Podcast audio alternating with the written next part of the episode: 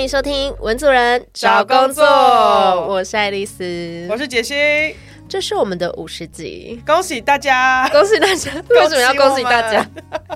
五十集也很值得庆祝一下吧？反正恭喜大家听起来很怪，恭喜我们两个，没错，一起走了五十集。对，然后因为刚好也是进入到二零二三年的十二月，所以这是一个非常好的时间，我们一起来回顾一下跟展望未来。照惯例呢，我们每十集会来变成两个人的对谈，这一集不会有来宾，但我们也是准备了非常丰富的内容。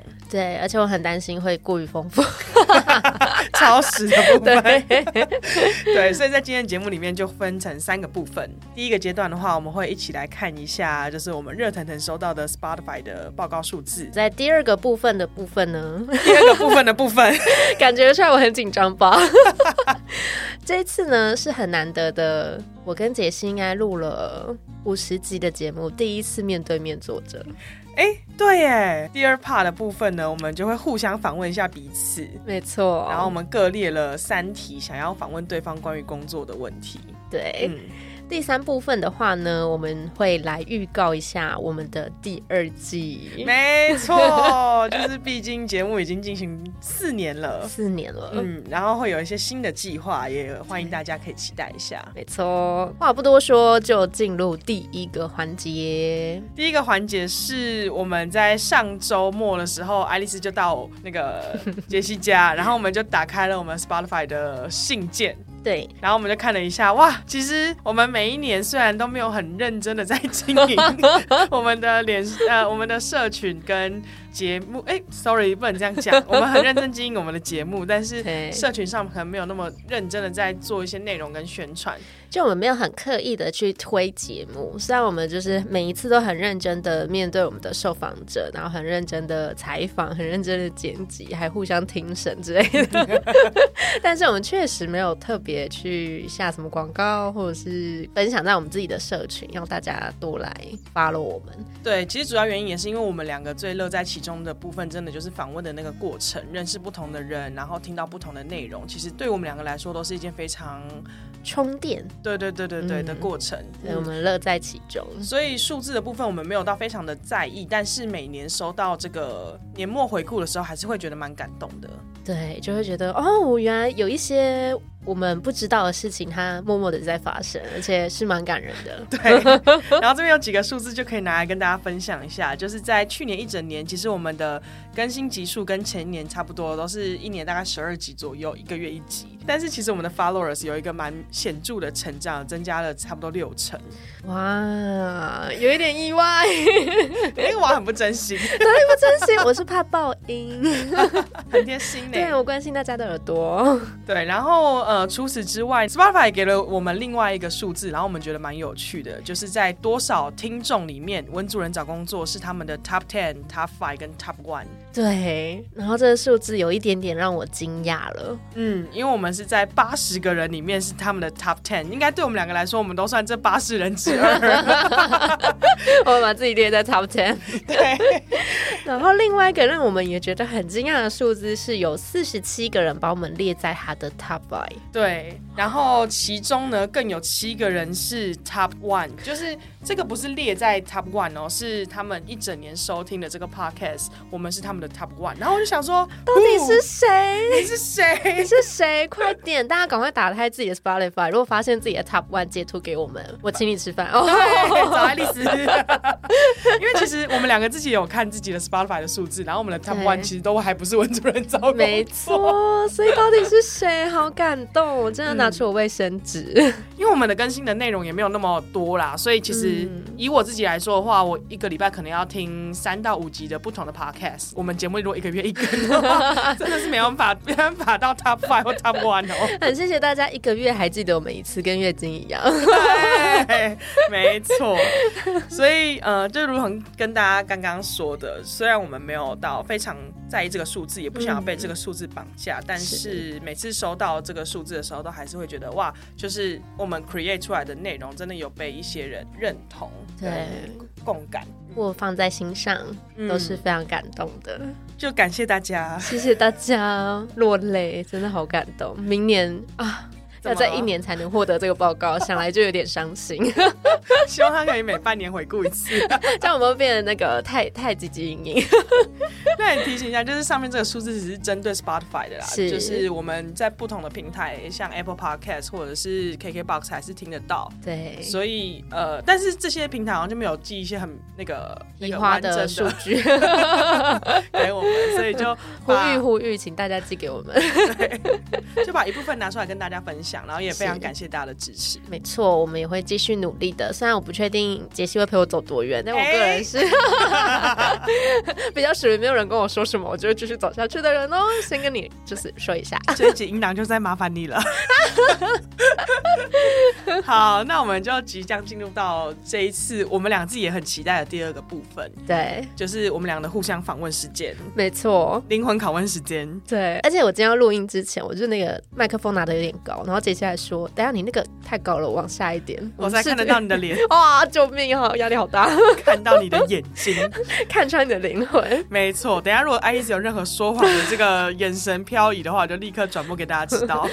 好，那我们等下进行的方式就是我会问爱丽丝三题，然后爱丽丝也会问我三题。对，那这个回答的问答的过程当中，我们当然彼此也会有一些想法的交流、是讨论。对，嗯，好，那接下来我就先开始喽。好的。先发制人，你好，主持人好，先跟大家介绍一下你的背景，没有来开玩笑。我救命。我的第一题呢，因为爱丽丝，如果大家有在听节目的话，就会知道爱丽丝她是中文系毕业的，然后现在在做的内容是公关的产业。那第一题就想要问爱丽丝说，你从中文系到公关产业的这个过程，以及你在这个过程当中，为什么现在会选择公关作为你职涯发展的方向？好，先跟大家回顾一下我的职涯好了。其实我上周才跟杰西聊，就是哦，说大四的时候到底对自己未来职涯有什么想象。然后我认真的想了一下，我发现我就是一个没有想法的人，真的吗？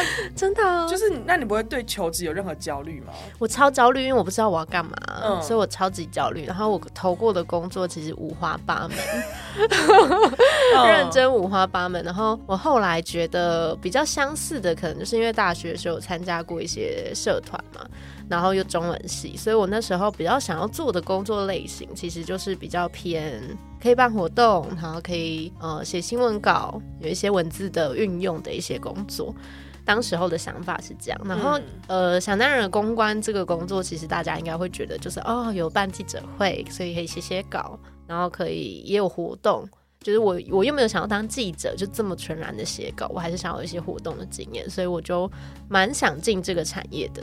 但是因为大家如果知道的话，公关其实是需要英文背景的，就很抱歉我没有获得这个东西。就需要一些外语能力比较好进来。对，嗯所以我那时候毕业的时候稍微看了一下各大公关公司的一些需求，我就发现哈，我不是他们要的人。嗯，那我也没有那个心力去把我英文补起来，所以我一开始的工作经历就是做一些，嗯，也是偏企划类的工作，但我觉得比较偏活动一点点。我一开始的时候是在做政府接案的，比较像是之前我们访问呃走路草那一集，对就是公部门会有一些外包的执行预算，对，然后爱丽丝就是去做那些公部门的执行标案，没错，嗯，那算是我的公关初入行吧，我觉得。所以有些像什么农产品的推销啊，对，或者是记者会那种，专案管理的概念就从那时候产生了，嗯然后也比较大概知道哦，好像有这些工具，但确实不是真的是公关的精髓啊。然后到了第二份工作，就去做一些乱跑嘛，去做一些广告公司、广播广告的公司。就在这时候跟杰西变成了好朋友然后一起开始做这个节目。嗯，然后到大概四年前开始，我就是进入公关公司，然后一直都在公关代理商，然后磨了四年。如果大家知道公关公司有多超，就会觉得我很厉害。真的厉害，真的厉害。因为我们有一群朋友，然后大家都会下班一起约吃个晚餐。对然后爱丽丝在海公关代理商的时候，他永远是最后一个到的。没错，然后他一换工作，哇，每次都是第一个进去领位置 我，要跟大家说，我先这边报道哦。真的是蛮了不起。这没四年，错，对，所以到其实在这四年里面，我真的就发现蛮喜欢公关这个工作的。对，因为原因是我觉得它不只是办活动这么简单，它其实有很多可以去改变社会的力量，或者是它有能够去传递一些正确资讯跟正能量的的环节。那我得先说的是，因为我做的公关工作其实很 focus 在医疗相关的。我觉得你已经要进入到我的第二题了，我直接问第二题好了，你就可以延续着回答。好啊，嗯，因为我第二题就想要问爱丽丝说，其实你在公关产业已经四年多五年的经验，然后现在从代理商端到品牌端也是做公关。对，那现在对你来说，公关的价值是什么？然后以及公关的这个工作，除了呃赚钱之外，有没有其他你觉得它更重要的社会使命？讲到除了赚钱，先讲一句，就在公关赚不了钱哦，还是有啦，好啦，就很卖血啊。好，我先说，就为什么我会很喜欢公关这个工作，或把它立为是我职涯未来可以走下去的路。先介绍一下，其实我我做的公关很 focus 在医疗相关，嗯，对我只做药厂的案子，然后我不像其他有做美美容快销，然后。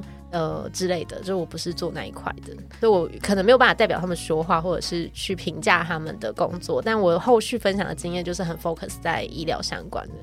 我自己在医疗公关这个工作里面，其实我记得很深刻的是，我们进去之后，我们的老板就教我们一个叫做公关的效果金字塔。那它的第一层叫做你可以传递这个资讯给多少人知道，然后第二环叫做你可以去改变多少人的认知。然后到第三环才是你可以去改变多少人的行为。我觉得大家听到这边可能会还是会有点问号，所以我们就直接以具体的案例来举例好了。因为在我们之前的访问的集数里面，也有找到一个 NGO 的倡倡议者，然后他在谈的事情就是艾滋病患的去污名化，嗯，以及 U 等于 U 的这个概念。嗯，所以应用在医疗呃，应用在公关的金字塔上面，它就分成三层：传播、认知跟行为。那爱丽丝就可以跟大家介绍一下这三层，嗯，它的具体可以达到什么样的效果？简单的说，如果以艾滋感染这件事情来说好了，嗯，如果以疾病来说，它其实当被感染的时候，这件事情它能会不会被传染，或者是它要怎么样去跟这个疾病共处？这件事情如果我已经知道了，原来它如果稳定的服药。如果我让我的感染的病毒数几乎检测不到，我就可以让我自己不会传染给别人。以这样子的一个观念来说，如果传递给八百个人、一千个人、一万个人知道，这个叫做传播，就是知道这件事情，它是第一层。那接下来是认知的改变。我知道了这件事情之后，我相信它，我知道说哦，它是真的，它不是一个社会的传言，它不是只是一个数字，有一万个人知道，而是我这一万个人知道了这件事情，而且我认同它。嗯，那到最后的行为改变，就是如果有有天真的我需要 U 等于 U 的时候，我愿意。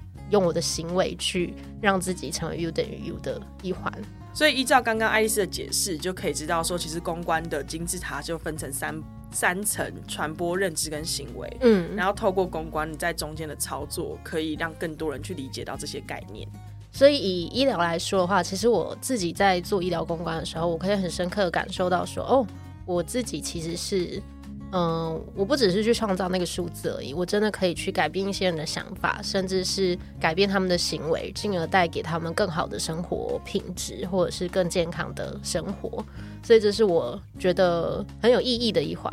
那另外也是。其实，在台湾有很多的患者，他其实也许也不知道自己有一些新的治疗，或者是有一些可以去跟政府说，我其实，在健保的体制里面，我是相对弱势的，我并没有被，因为大家知道健保资源很不公平，所以有时候其实很多的健保的条件其实并不是对每一个人都都都公平的。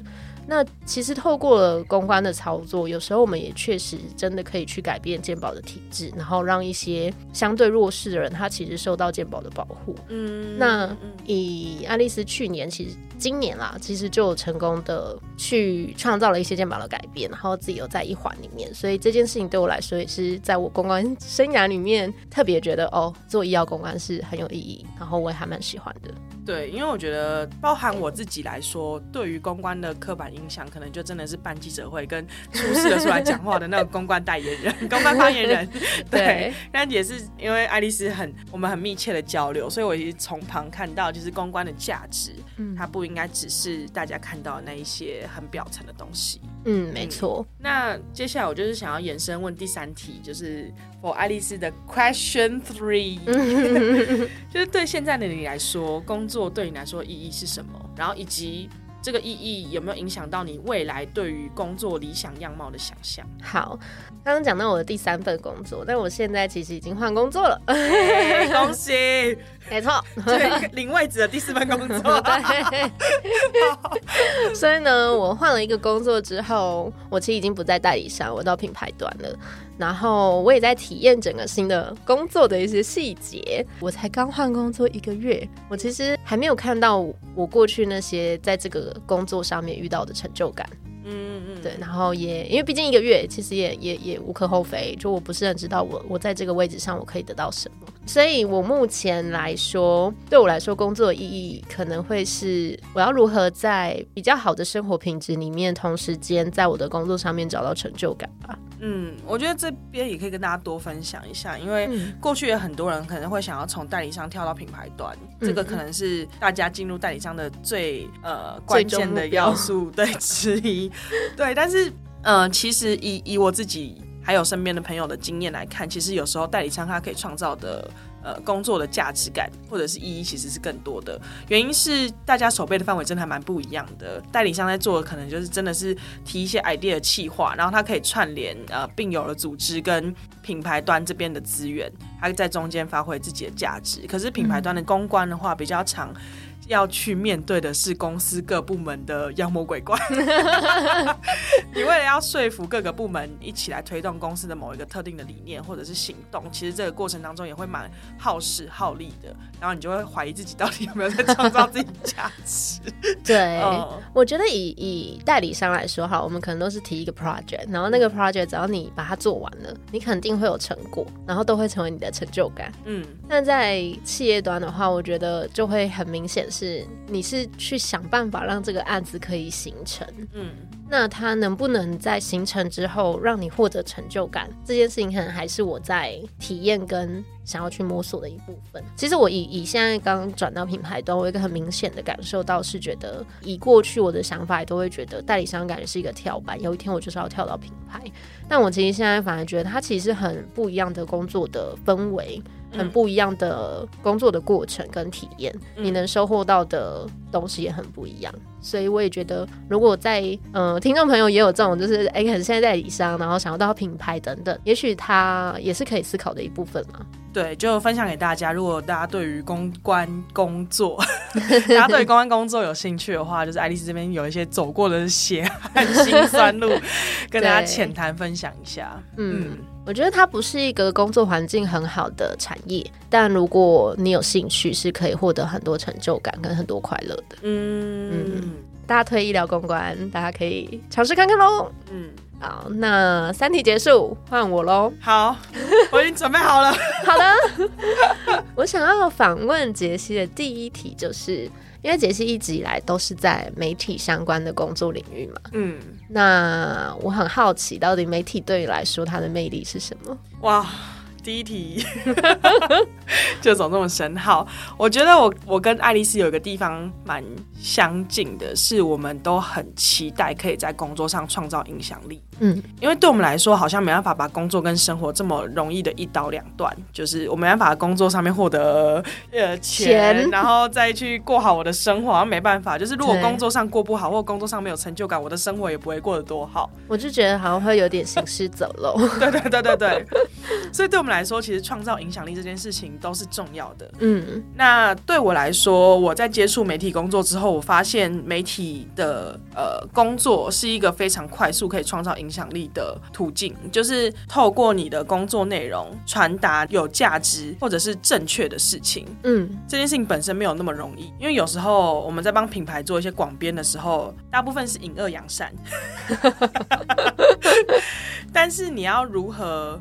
用不伤害，或者是甚至是对这个社会有注意的方式来去推动这件事情内容的产出，其实没那么容易。嗯嗯，快速而且有效的创造影响力，我觉得这是媒体工作对我来说最大的魅力之一。嗯，那第二个事情是，因为我就是一个很 很浮躁、很喜新厌旧的人，对，所以我没办法像爱丽丝一样，就是在特定的呃医疗的领域，或者是特定的某几个客户身上花非常多、非常久。年度的时间来去经营这样子，那媒体工作它相对于在这个整个广告行销公关的产业，它是算蛮蛮蛮下游的一端的。等于说前期的一些 campaign 都已经规划好，然后实际实际执行到媒体端，可能就是比较特定的小块。所以就表示说我手上可能，假如说我们两个都拿两百万的案子好了，爱丽丝可能两百万，它是一个客户，两百万做非常多各种不同的操作。嗯，那我我的两百万可能就是二十个客户做十万的操作，然后这二十个客户他会做不一样的内容，不。一样的形式，可能简单的有文字、有影音、有图表、有懒人包等等的操作，所以多元，然后有趣，对我来说蛮蛮好玩的。对，看着这些数字，你有觉得你怎么样真实感受到你有影响力？嗯，我觉得数字好像比较难去讲说有影响力，但是过去我的工作是真的比较是线上的那种沟通，那我从今年开始有接触到一些比较线下实体活动的合作。然后我今年办了两三档活动，真的有一个用户走到我的面前哦，他就看着我的眼睛，然后跟我说：“谢谢你办了这个。”哇！然后那个当下我真的就是鸡皮疙瘩，因为他就是讲出我的名字，然后真心的感谢我，然后我就觉得哇。我以前会觉得我在工作上比较还是一个螺丝钉，就是谁来做这份工作其实都无所谓，我只是一个执行的角色。可是到今年开始，我开始觉得工作上很有很有成就感的原因，就是因为我真的觉得我创造了一些场域，嗯，跟内容，然后这些场域跟内容对于来参加的人来说，他真的有一些生命或者是思想上面的完全大幅度的转变，嗯，然后我觉得这个影响力是很。很深刻的。好的，那就接下来进入我们的第二题，因为其实过去我们也都很多，嗯，就我们工作也不算是短的时间了啦，其实对，然后也有很多不同的心境上的转变。嗯，那你会觉得走到现在，你觉得你现在的工作态度是什么？然后有什么样子的关键性的事件？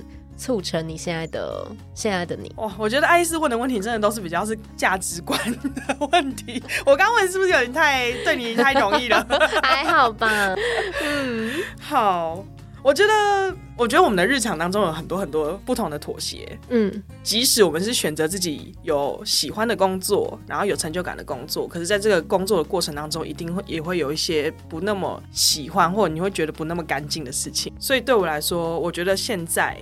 依旧很重要，很重要的关键就是。还是要选择自己认同的这个理念，然后为你的价值观而工作。我觉得我第一份在选择工作的时候，真的是以兴趣来选。所以我们那时候进到广播广告的公司，我觉得对声音有兴趣，对于广告有兴趣。可是进去之后就发现，哇，就是 老板的价值观真的是不那么认同跟喜欢。那我就觉得好像没办法在这边为为他工作。嗯，然后到下一份的时候，选择的是一个独立媒体的媒体集团。一开始被老板说服的感觉就是他想要不拿。大企业、大财团的钱，然后把台湾独立的媒体。做好做好，而且甚至他有机会可以上市柜，嗯，这个是他的理念。然后我一开始非常非常认同这个理念，然后我就觉得，即使工作上有非常多的妥协，即使我要受很多客户的气，这都是过程。对，但只要我我们这边这个业务单位有赚到钱，然后为了那个理想，我们可以一起往前的话，我就觉得这件事情是有价值的。嗯，就是对我来说，工作的价值感非常非常的重要。嗯，然后所以当有一天我觉得认同感没那么强烈的时候，举例，假如说我们产出的内容，我觉得。不符合我对于独立媒体的期待，嗯，这可能是一个。然后第二个事情是在上市柜的过程当中，我看到好多好脏的事情在我眼前发生，我我自己觉得很不舒服、很肮脏的事情。然后我就发现，哇，我好像真的很不想要成为那样的大人，嗯。然后，所以我就觉得，以现在我的状况来说，还是会想要为我选择认同的价值观而工作。嗯，当然，它还是有一些理想性。对。不过，我觉得这样的矛盾的冲突是产生在一个社会的现实之下。就是如果现在的社会还是没办法让有理想、有理念的人赚大钱的话，就是我宁愿拿少一点的钱，可做自己认同的事情。嗯。可是，我还是很期待、很期待有一天，这个社会是可以让有理想，然后又有目标跟计划的人可以赚到钱。嗯，懂。但我觉得他本身就是有一定的难度啦。因为我对我来说，我会觉得那些做很脏的人的事情，他可能也自以为自己很有理想。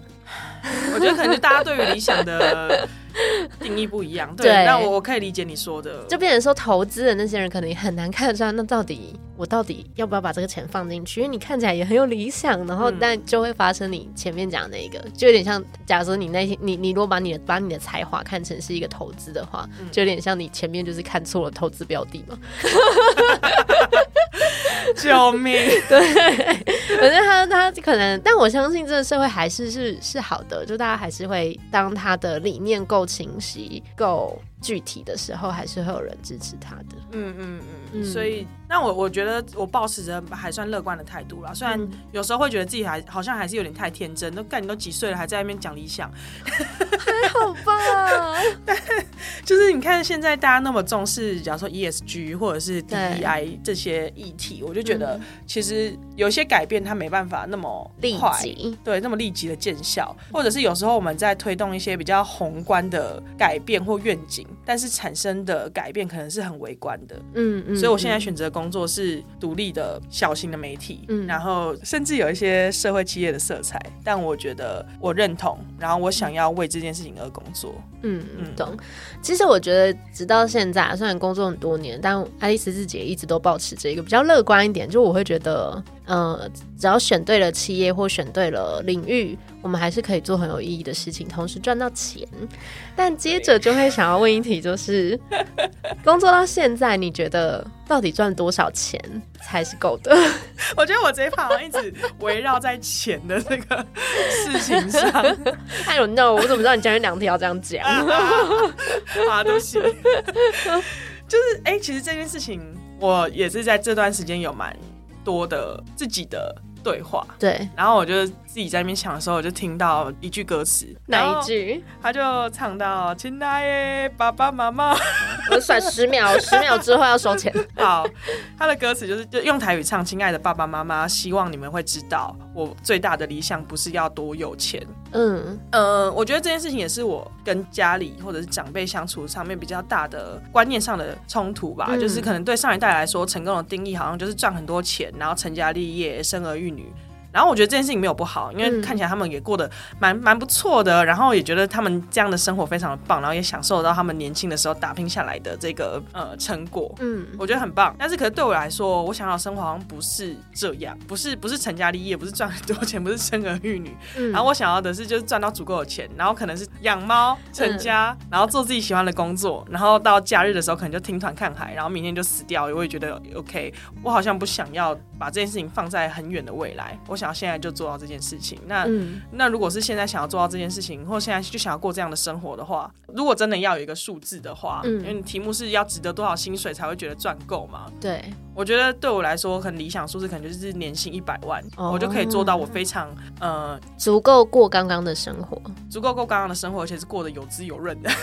哦，对，但是如果网上的代价很大的话，嗯，我就会选择不要。我觉得我会问这一题，是因为我觉得自己的旅程很很奇妙。嗯。就我刚出社会的时候领二十八 k，嗯，然后我每天就租房子嘛，我会站上那个电表看一下我昨天花了几度电，就是斤斤计较到这个程度，对斤斤计较到这个程度。然后但随着工作了很多年之后，你就突然发现，原来其实你其实值得不止二十八 k。嗯，然后我就开始在想，那到底我值得多少？我是不是还有往上冲更多的机会？嗯所以我只是就是在突然就是是真的自己很好奇这一题。嗯，如果是你的话，你会怎么回答这一题？我跟你说，我真的想不出来，因为我刚刚的那个心得就是不要设限自己。嗯，其实是有很多可能性，因为我我听，因为我自己就出生于一个非常的悲惨的的产业嘛。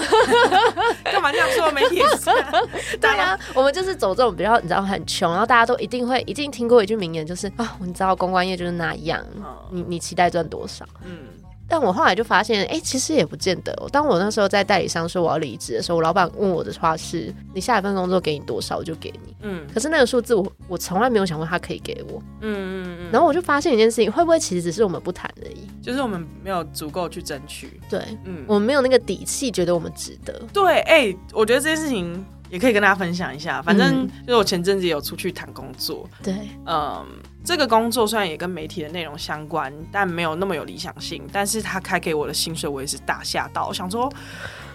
你确定这样？可是我后来还是选择就是继续留留下来，在这边努力一下。为了理念，认同的理念应该是说，我后来想通了一件事情，就是呃，工作的价值真的不只有钱，虽然钱真的很重要，就是没有钱你真的活不下去，然后你也没办法为了理想做任何事情。嗯但是就是如果你要算工作的整体价值的话，它一定是有一些钱呐、然后认同感呐、然后成就感、啊，或者是你创造了一些改变，或者是它对于你生活的各个面向的影响。嗯 mm. 这个部分我想要再补充一个点，嗯就是我觉得单纯听到这个问题，你觉得你值得多少薪水跟赚多少钱才够这件事情，光听到你会觉得你很难会有一个数字的标准嗯跟衡量。然后当然所有人的回答一定都是，当然是越多越好。嗯可是我觉得这件事情要回来看两件事，一个是你对于自己的财务的掌握是不是足够的，因为我觉得我现在有很多的焦虑来源，是因为我对于我的钱的掌握度很低。假如说我没有好好的记账，假如说我的投资的东西不是在我自己的掌握之下，哦，对，一方面是我对于自己的财务的掌握还没有到很全面，嗯。所以我没办法很好的来去回答这一题。嗯。然后第二个事情是，大家如果听到这题的话，也可以回来想一下，就是如像我刚刚分享，就回来想一下，你想要过什么样的生活，嗯。跟要多少钱才可以负担起这样的生活。嗯。嗯，所以就提供大家两个维度，一个是财务的规划，然后第二个事情是想要的生活。嗯，总之就是在这边也算是一个我们两个走过六七年的一个心得，分享给大家。就是也许大家也可以去想看看自己在工作上面的追求，什么是让你可以愿意一直做下去，然后到底要赚多少钱才够，或者你自己会不会无意间帮自己画地设限呢？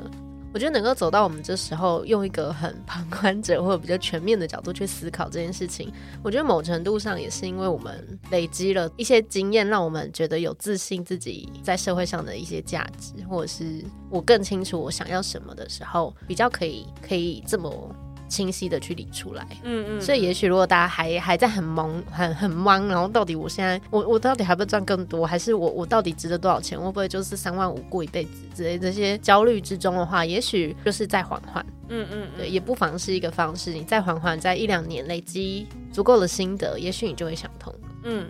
但我不代表我们已经够足够了啦，就是对我真的换工作最大的想法就是靠我跟新人一样。我那天也上礼拜去杰西家疯狂跟他抱怨说，我现在就像一个刚出社会的人，我我真的什么东西都不知道，然后都要一直问人。所以我觉得另外的心得就是不要觉得自己够了，也许就是一个阶段一个阶段的去想你现在到底可以理出什么，嗯然后再归零，再继续往前。哎、我想要题外话一下，嗯，如果这一集在一个月前放，或者是对话的话，我可能还是会处在一个非常焦虑的状态，跟嗯没办法回答得这么有理想性 跟完整。但我觉得我现在过了一个阶段是。好像更清楚自己要什么，嗯，有时候就是困在那个当下，所以你没办法去想望更好的未来，但是不用太焦虑，因为就是时间还没到，对，所以你就在那个当下好好的累积，然后时间到了，就会解决了。对对对对对，嗯，也像我们一样，每十集嘛，反回顾一下自己，再想一下未来。嗯，没错。那我想要 bonus 问一题、哎、嗯，可以？吗？可以吗？不知道。好，我问一题，就是因为刚刚讲了很多，就是出社会的时候跟现在的一些改变。嗯，那如果以你现在的爱丽丝，你要回去跟刚出社会二十二岁领二十八 k，还要出去看电表的那个自己 说话的话，你会想要说什么？不要帮自己设限。嗯，你只要一直累积的话，你值得更好的。哦，就永远不要觉得自己只原我只能这样子。嗯嗯嗯嗯，其实只要一直不停的去思考自己值得什么，然后勇敢的去追寻的话，你可以，你永远不会只是那样。啊，真赞！那我也想要还给你，如何？可是我好像刚刚就已经有回答过了，就是嗯，不要急，好，不要躁，不要急着想赢过人家，因为我过去就是一个很喜欢比较的人，我想爱丽丝应该也知道，就是我会很急着想要证明自己很强，嗯。或者证明自己比别人更好，嗯所以呃会做了一些看起来只是别人想要我做的选择，嗯然后就会困在那一个，啊，我真的比较好了吗？没有。我过得不好的 那个死胡同里面。嗯，然后现在真的是有点不太管别人到底怎么看我，我觉得这蛮重要的，对，就是自己开心最重要。自己真的过得舒服，嗯然后认同跟喜欢自己现在的状态是最重要的。嗯好好的去探索跟累积，然后有时候真的就是时间还没到而已。每当听到这些的时候，我就会觉得难怪我们两个可以一起走很久，因为有从我们两个的发言看得出来，我就是那个永远固步自封，然后你是那个往前冲冲冲的那个人，所以我们偶尔可以让彼此 balance 一下。对对对，没错。因为有时候在那边乱提一些 乱七八糟 idea 的时候哎就说嗯，他会提出很多一些问号，然后叫我们不要冲那么快。对，但我同时又会觉得，从杰西每一次跟我对话的时候，我都会觉得，哎、好像可以哦，然后就我们就会拉到那个比较平衡的地方，感谢你，蛮有趣的，蛮有趣的。我感谢你我也感谢你，谢谢你啦，最后进到什么感性时啦间？好啊，对啊，就像刚刚爱丽丝讲的，就是其实我们这个节目已经做四年，对，然后五十集了。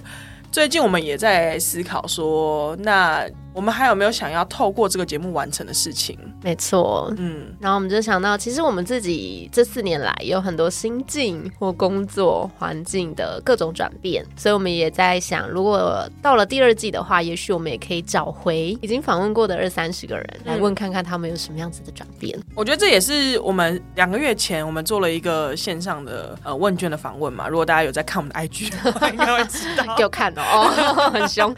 对，然后有一个 idea，我觉得也是促成这次改变的那个关键，就那嗯 idea 的题目是，就是很期待看到过去的来宾的回访。是，嗯，然后我们也觉得，就像刚刚爱丽丝分享的，其实连我们自己也也有非常多就针对工作的一些想法或者是心得的改变。那这些来宾有没有其他更值得分享的东西呢？没错，我们也想要看看他们的转变，或能不能碰撞出一些火花来。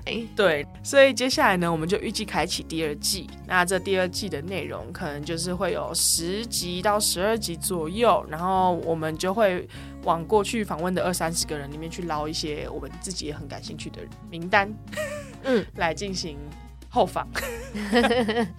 如果大家有想要特别知道谁的后访的话，就可以在小盒子里面跟我们说喽。好，那也希望大家可以期待没错，第二季的内容。对的。那我们今天的第五十集的特别计划就到这边为止。